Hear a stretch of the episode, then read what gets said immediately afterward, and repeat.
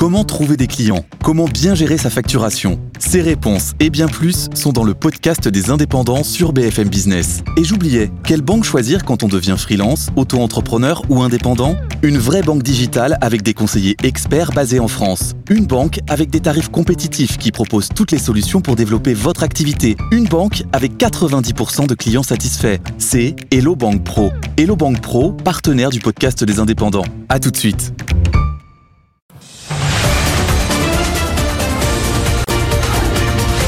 Good Morning Business. Culture Geek.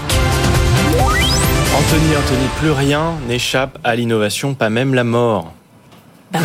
Bah oui, il n'y a pas de raison. Il y a même pas de raison. Il y a l'innovation partout. Imaginez à quoi ressemblera l'enterrement de demain ou la pierre tombale du futur. Euh, Ça va peut-être choquer certains, mais il y a énormément de nouveautés aussi dans ce domaine-là. Oui, alors c'est vrai que ça, évidemment avec la mort on touche au, au sacré, on touche au recueillement, mais pour beaucoup d'inventeurs, d'ingénieurs, de start-up aussi, bah, la mort, les funérailles, c'est un problème à résoudre comme un autre. Et il y a beaucoup de moyens d'optimiser ça, de réinventer. Tiens, bah, par exemple le cercueil, le cercueil du futur, il ressemblera peut-être à ce qu'on voit là pour ceux qui nous regardent à la télé, c'est-à-dire un cercueil en champignon. Il sera plus en, en bois.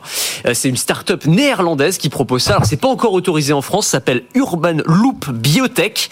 Et en gros, euh, c'est-à-dire que le cercueil, plutôt que d'être fabriqué à base de chêne ou de châtaignier, il est fabriqué en mycélium. Le mycélium, c'est la racine du champignon. Et donc pour ceux qui ont une fibre écologique, en gros, Vous un- décomposez plus vite? Exactement, c'est ça. En gros, vous allez vous transformer en compost en 45 jours Ah ouais. C'est ça le, le principe. 45 jours. Compostage Ouais, humain. retour, à, retour à la nature, c'est vraiment ça. Alors on peut même, euh, il y a une option pour faire pousser un arbre au-dessus de vous, donc il y a un côté un petit ça. peu poétique, pour remplacer les cimetières, parce qu'on appelle des forêts cinéraires, donc des forêts avec des corps en dessous, donc avec un, un petit côté euh, symbolique et, et- et poétique. Alors moins écolo certainement, en tout cas en termes de bilan carbone, c'est moins efficace. C'est euh, l'option de faire disperser ces cendres, non plus dans la mer ou dans la nature, mais dans l'espace. Ça, C'est une autre start-up Oh qui s'appelle Elysium qui propose ça. Alors c'est très sérieux, hein, vous pouvez payer, euh, ça coûte 2000 euros. En gros, vos cendres sous forme d'une petite fiole sont embarquées dans un lanceur SpaceX et elles vont orbiter euh, autour de la Terre pendant euh, plusieurs années avant Pas de le retomber dans l'atmosphère. carbone que Alors c'est ça, c'est-à-dire qu'il y a, l'option écolo et l'option pas écolo du tout, mais là aussi assez poétique puisque voilà les, les- les proches en levant les yeux vers le ciel étoilé auront toujours une petite pensée euh, pour la personne disparue. Tout est bon pour vendre des trucs. Euh, Anthony, l'enterrement version high-tech aussi. Alors aussi, euh, si vous êtes euh, très tech, vous avez l'option pierre tombale augmentée. Alors ça, ça vient du Japon et des États-Unis. Ça commence à arriver en France. C'est une pierre tombale avec un QR code dessus, un petit QR code.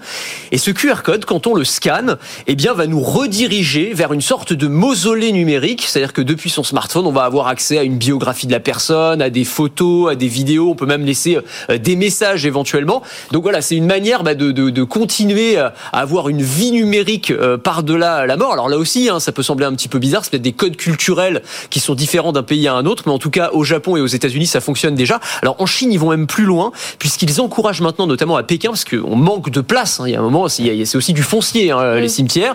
Eh bien, ils encouragent maintenant les enterrements numériques, c'est-à-dire des urnes. Alors il y a les cendres du défunt et il y a un écran électronique qui diffuse des, des images en fait des personnes décédées. C'est une sorte de columbarium réinventé à la sauce high-tech. Donc là aussi, énormément d'innovation. Bon, un autre aspect, Anthony, très important, souvent négligé, c'est la transmission de son patrimoine numérique. Oui, alors ça va de nos réseaux sociaux qui continuent à vivre malgré nous une fois qu'on décède et on va continuer à proposer euh, votre anniversaire alors que vous êtes déjà mort à vos proches. Donc ça c'est quand même problématique, faut le prendre en compte. Vous avez aussi les comptes, euh, bah, les comptes en banque en ligne, euh, les clés crypto, euh, même chose. Alors là, le clé crypto, vous êtes les seuls à, la- à les avoir. Quand vous mourrez, bah en fait vous perdez tout. Et donc l'idée c'est de prendre ça en compte de son vivant. Il y a des startups qui proposent ça. Je pense notamment à une startup française. Je crois qu'on les avait fait venir les d'ailleurs dans la pépite, Legapass, Mm. où pour le coup, alors de votre vivant, vous leur envoyez bah, tous vos mots de passe, tout ce que vous avez de plus précieux. Alors, faut leur faire sacrément confiance. Tout ça est chiffré, tout ça est stocké dans des coffres-forts euh, hors ligne. Et une fois que vous décédez, bah, en fait, les droit que vous avez désignés évidemment vont récupérer euh, de manière assez simple tous ces tous ces codes. Ça évite quand même, mine de rien, des sacrés casse-têtes au moment du décès. Donc voilà. Un petit panel Bon. de ce que certains appellent la death tech, la technologie qui réinvente les pompes Il funèbres. faut faire le tri là-dedans, quoi. Moi, j'aime bien l'histoire du champignon. Champignons. Champignons, c'est bien. Ouais. Merci Anthony. Si vous aimez la tech et l'innovation, je vous propose de me retrouver dans Le meilleur reste à venir. C'est le podcast qui veut vous donner envie de vivre en 2050, à retrouver sur le site de BFM Business et sur toutes les plateformes.